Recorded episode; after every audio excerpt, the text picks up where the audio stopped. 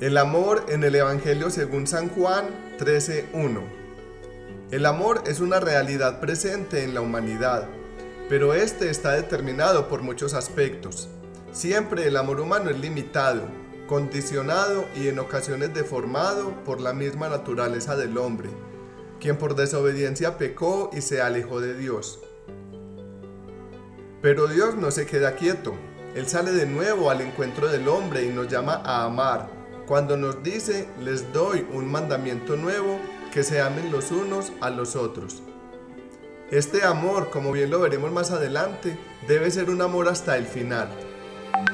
El presente texto busca entonces abordar el amor en el Evangelio según San Juan, tratando de desarrollar el amor de Dios en torno al versículo 1 del capítulo 13 de este Evangelio, un texto central para comprender la forma del amor de Dios expresado a nosotros en Cristo Jesús, su Hijo único.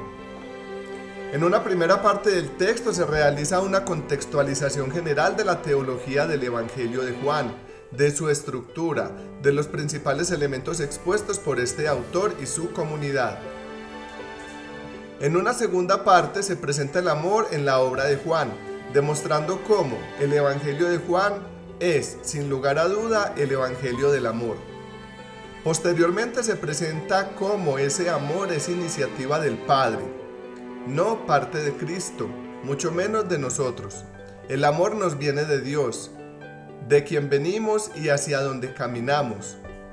Continúa el texto presentando el amor como muestra de la filiación divina de Cristo con Dios, para finalizar profundizando en el versículo 1 del capítulo 13 texto central para encontrarnos con el amor de Dios.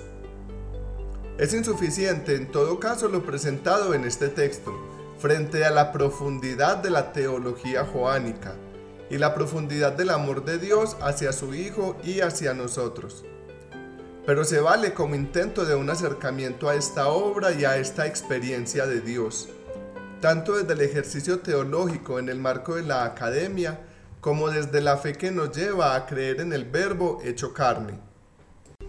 La teología joánica se presenta toda en el corpus joánico, el Evangelio según San Juan y las cartas de San Juan. Estas últimas se encuentran dentro de las cartas católicas del Nuevo Testamento, junto con las de Santiago y Pedro. El Evangelio de San Juan es distinto a los demás evangelios, tanto que los demás se consideran en su conjunto como evangelios sinópticos pues se alimentaron de la misma fuente, la ya conocida por todos fuente Q o fuente común. Si bien hay elementos similares, en términos generales se trata de una obra distinta. En la introducción del Evangelio de Juan en la Biblia de Jerusalén, se indica que este Evangelio se presenta como los demás. Empieza por el testimonio de Juan el Bautista, luego desarrolla o presenta episodios de la vida de Jesús, Muchos de estos coinciden con los demás evangelios. Sin embargo, destaca esta introducción, existen diversos elementos, rasgos propios de este texto. Así, por ejemplo, encontramos la resurrección de Lázaro o el agua convertida en vino en las bodas de Caná. Además, este evangelio presenta una cristología mucho más desarrollada y pone un marcado énfasis en la divinidad de Jesús. No se puede además dejar pasar esta oportunidad sin hablar de la estructura general del texto. En este apartado cabe entonces destacar que se han presentado diferentes formas, siendo la más acertada la siguiente. Como primera parte, el prólogo, el libro de los signos, posteriormente el libro de la gloria y finaliza con el epílogo. En la primera conclusión del Evangelio, el autor expresa que Jesús realizó en presencia de los discípulos otros muchos signos que no están escritos en este libro, Juan 20:30. Los signos que se presentan para que creáis que Jesús es el Cristo, Juan 20:31, son el agua convertida en vino en Caná, la curación del hijo del funcionario, la curación del paralítico de Betesda, la multiplicación de los panes, caminar sobre las aguas del lago, la curación del ciego de nacimiento y la resurrección de Lázaro. En su obra El Evangelio según San Juan, el sacerdote Carrillo Alday propone como ejes de la teología del cuarto Evangelio entre otros los siguientes elementos. ¿Quién es Dios? El Dios en el cuarto evangelio es el Dios Padre del Verbo encarnado. Además se presenta como Dios de unidad. Así se puede apreciar desde el comienzo del texto. Y la palabra era Dios, Juan 1.1.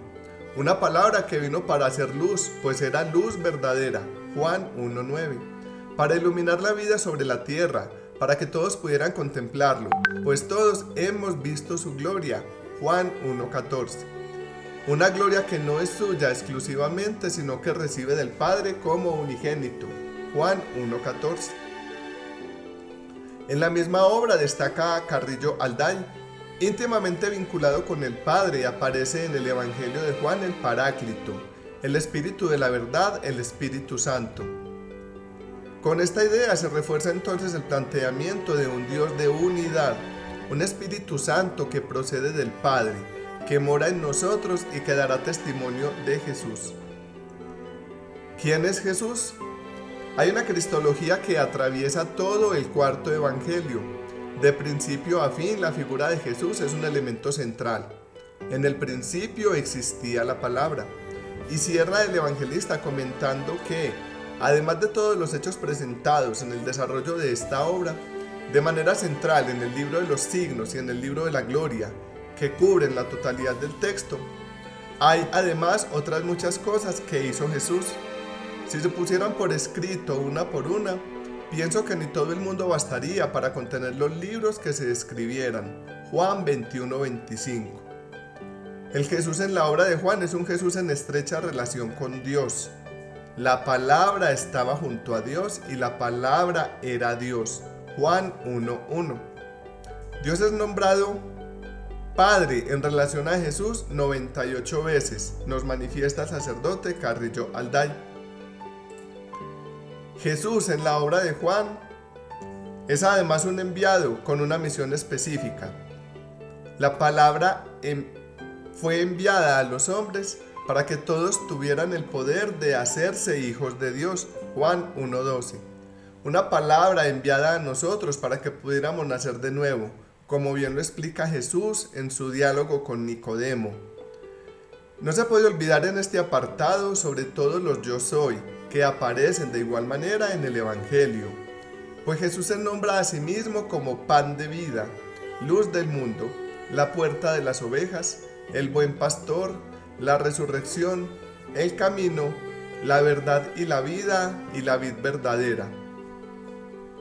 Jesús el Cordero de Dios, la figura del Cordero es ya conocida desde el Antiguo Testamento, con la celebración de la Pascua del pueblo judío. Este es un elemento central en el Evangelio de Juan. Solo se puede comprender a Cristo como Cordero de Dios iluminados por el Antiguo Testamento. En el Antiguo Testamento el Cordero se presenta como sacrificio de reparación. Levítico 14:12. Asimismo es presentado Jesús, quien se ofrece como reparación por los pecados de la humanidad, para que todo el que crea en Él se salve y tenga vida eterna. Vale la pena recordar, además, el tiempo en el cual Jesús se entregó por todos, en la víspera de la fiesta. Antes de la fiesta de Pascua, Jesús sabía que había llegado su hora de pasar de este mundo al Padre Juan 13.1. Este elemento central se profundiza en la última parte del presente texto. El Espíritu Santo, principio de purificación. Con Cristo nos llega en plenitud la purificación del pecado, pues es quien nos bautiza con Espíritu Santo. Aquel sobre quien veas que baja el Espíritu y se queda sobre él, ese es el que bautiza con Espíritu Santo. Juan 1.33 un bautismo que purifica, que limpia, que lava del pecado, que nos permite ser nuevas criaturas. Más adelante en el mismo Evangelio Jesús promete el envío del otro paráclito, Espíritu de verdad. Y yo pediré al Padre y os dará otro paráclito. Juan 14, 16. Espíritu Santo que estará con todos, que habita en nosotros, pues somos todos templos vivos del Espíritu Santo. Primera carta a los Corintios 6:19. El Evangelio de Juan es sin lugar a duda el Evangelio del amor. Bien lo destaca Sánchez Navarro al expresar la cantidad de veces que aparece la palabra amor en sus diversas formas. El verbo amar 37 veces y el sustantivo amor 7 veces. La caridad entonces le da un tono particular a este texto, un eje sobre el cual se desarrolla la obra. El amor es el centro del mensaje del reino, de la economía de la salvación y del Evangelio de Juan. El amor que viene de Dios, que a Él nos debe llevar y que nos revela en plenitud su Hijo Jesucristo. Él que había amado a los suyos, que estaban en el mundo, los amó hasta el final. Juan 13.1 esta es la primera vez que el evangelista Juan comunica de manera explícita la vida y muerte de Jesús como signo de su amor a los suyos, un amor que continúa en el tiempo y que hoy llega a nosotros, pues por el bautismo nos hemos hecho hijos de Dios en el mismo Cristo. Ese amor presente durante toda la vida, la obra y el discurso de Jesús alcanza su plena manifestación en la cruz, donde murió por todos, donde no le fue quitada su vida, sino que él mismo la entregó. Un amor entonces que no es obligado, es un amor donativo, que parte de su misma iniciativa. Cuando tomó Jesús el vinagre dijo, todo está cumplido, e inclinando la cabeza entregó el Espíritu.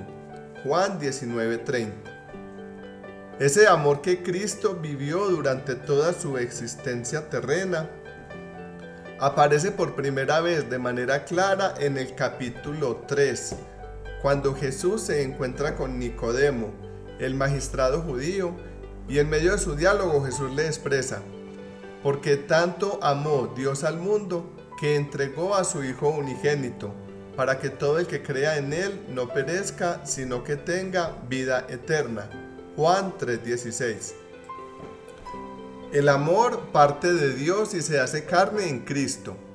Jesús se volvió y al ver que le seguían les preguntó, ¿qué buscáis? Ellos le respondieron, Rabí, que quiere decir maestro. ¿Dónde vives?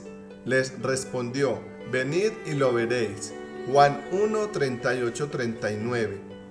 Es un amor que también implica cercanía, llamada, escucha, atención. Jesús vio, preguntó y llamó a los hombres que lo buscaban. Tomó la iniciativa después de ver en aquellos el interés por su persona a partir del testimonio de Juan el Bautista. Esta nueva condición de cercanía con Dios a través de Cristo Jesús rompe con el esquema ya conocido del Antiguo Testamento, que si bien está presente en la historia y se manifiesta a través de elementos de la naturaleza, está un poco más alejado, más distante, sin rostro. Ahora hay un rostro de carne, concreto, metido en el tiempo, en la historia. Es, por decirlo de alguna manera, un paso más que da el Señor para acercarse al hombre a pesar de su rechazo constante. Es el mismo Dios quien envía su Hijo único, para que todo el que crea en Él no perezca, sino que tenga vida eterna. Juan 3:16. Es una clara muestra de acogida hacia el otro, hacia la especie humana, que en ocasiones pierde el sentido, el rumbo de la vida.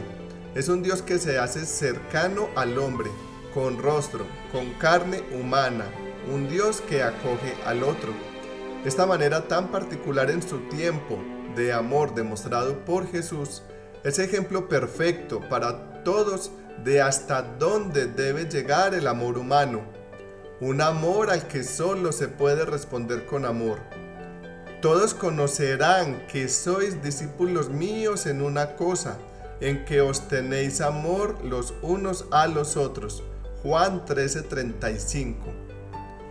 El amor en Juan tiene una característica especial y es que va unido a la cruz. Al contemplar el Evangelio en Juan 13.1 inicia el libro de la gloria con una expresión que más adelante se desarrolla. pero que es vital para comprender el amor de Dios. Él que había amado a los suyos que estaban en el mundo, los amó hasta el final. Juan 13.1. El amor de Dios a la humanidad a través de Cristo, que se presenta como un amor hasta el final, justo en la víspera de la fiesta de Pascua, donde Cristo será el Cordero de Dios que quita el pecado del mundo. Juan 1.29 una de las principales características de la relación de Jesús con el Padre es la obediencia, esa capacidad de escucha atenta y de seguimiento. El amor es la respuesta de Dios a la obediencia de Cristo, a su entrega. Por eso me ama el Padre, porque doy mi vida para recobrarla de nuevo. Juan 10:17. Esta es a la vez una invitación que hace Jesús a todos sus discípulos la entrega libre y voluntaria de la vida a la voluntad del Padre, para tener vida eterna, alimentarnos del Padre, de su palabra, así como lo hizo Jesús. Mi alimento es hacer la voluntad del que me ha enviado. Juan 4:33. El seguimiento al Señor es en un discipulado de amor y escucha se presenta entonces como la única alternativa de respuesta a la gratuidad del amor de Dios en Cristo Jesús. No un seguimiento por temor o interés, sino por amor desinteresado, así como es dado por el Padre, para que todos honren al Hijo como honran al Padre. Juan 5:23. Toda la vida de Jesús está orientada a servir la voluntad del Padre a cumplir sus mandatos. Las obras que hago en nombre de mi Padre son las que dan testimonio de mí. Juan 10:25. No es una carga pesada, es una vocación de servicio por amor, una llamada más que se nos hace para entrar en sintonía con la vida iluminada por la voluntad de Dios. Antes de la fiesta de Pascua, Jesús sabía que había llegado su hora de pasar de este mundo al Padre. Él que había amado a los suyos que estaban en el mundo, los amó hasta el final. Juan 13:1. Para nosotros cristianos, la fiesta de Pascua tiene un nuevo significado en Cristo. Es una nueva y definitiva Pascua. Y es precisamente en la víspera de esta celebración del pueblo judío cuando Jesús los amó hasta el final. Juan 13:1. Para los judíos el sentido de la celebración de la Pascua se soporta en la liberación de la esclavitud a manos de Egipto. Así lo podemos ver en el libro del Éxodo. A nosotros Cristo nos ha liberado de la esclavitud del pecado. Los egipcios emprendieron su camino hacia la tierra prometida y nosotros emprendemos nuestro camino hacia la nueva tierra prometida, el encuentro con Dios el Señor, libres del pecado y de las ataduras del mal. Jesús es plena y totalmente libre. Asume con libertad el proyecto de Dios para él y en él para toda la humanidad. Jesús sabía, ese conocimiento anterior al hecho y la decisión de continuar da muestra de esa libertad, de una libertad que no se guarda para sí, sino que sale para comunicarla a sus hermanos, nos dice el sacerdote Silvano Fausti. Jesús es verdaderamente Dios por su conciencia sobrenatural, según nos comenta el sacerdote Carrillo Alday. Tiene pleno conocimiento de todo. Si en las bodas de Caná no había llegado su hora aún, la hora del máximo signo de amor llega en la fiesta de Pascua. Por primera vez el Evangelio de Juan expone la vida y la muerte de Jesús como una total muestra de amor si ya se habían presentado en el Evangelio otros signos para que el pueblo judío creyera que Él era el Cristo, este es el signo por excelencia. Jesús había amado no solo a los más cercanos, amó a todos, a todos sirvió, enseñó, curó enfermos. Jesús ama a toda la humanidad. Jesús ama a los suyos, a quienes el Padre le había confiado y con ellos nos ama a todos nosotros, hermanos suyos por el bautismo que él mismo instituyó. Jesús amó a los que estaban en el mundo. No es malo el mundo, es obra de Dios. Y vio Dios que estaba bien, dice el texto del Génesis 1.24. No quiere el Señor sacarnos del mundo, quiere librarnos del maligno, Juan 17:15, del mal, no dejarnos caer en la tentación, pues el Señor quiere que santifiquemos todo el mundo, que seamos como Cristo, luz del mundo, Juan 8:12. Y los amó hasta el final, e ístelos. Es un amor total, absoluto, sin reservas, un amor que no se guarda para sí, un amor que lo da todo. No tiene más que dar que su propia vida. Jesús entregó voluntariamente su espíritu, Juan 19:30, como el signo del amor último. Un amor que se expresa en plenitud, no solo con la muerte, sino también con la pasión y la resurrección. Un amor que pasa por el dolor y llega hasta el extremo en la entrega de la vida. La máxima enseñanza de Jesús. En Juan vemos entonces un amor que va unido a la cruz, a la entrega, al darlo todo por el otro, la máxima expresión del amor. Nadie tiene mayor amor que el que da la vida por sus amigos. Juan 15:13. No fueron suficientes para nosotros los signos dados por Cristo, sus enseñanzas, las curaciones. El Maestro tuvo que sufrir, morir y resucitar para permitirnos comprender estas palabras, para llevarnos finalmente por un camino de discipulado, de servicio, de aprendizaje, de entrega. El Evangelio de Juan es sin lugar a duda el Evangelio del amor, de un amor que se demuestra en obediencia al Padre, con quien Jesús tiene unidad divina, y de un amor que Cristo nos invita a todos a vivir. Comienza Jesús la entrega de su vida con el amor, un amor unido a la cruz. No hay cruz sin amor y no hay amor sin cruz. Amar no es guardarse para sí, amar es darse todo, sin reservas. Ser cristiano entonces es amar hasta la cruz, amar sin guardarse nada, amar en plenitud. No en vano el verbo amar solo aparece seis veces en el libro de los signos, pero 31 veces en los capítulos 13 al 17, comenzando en Juan 13.1 el amor de Jesús va entonces necesariamente unido a su pasión, muerte y resurrección.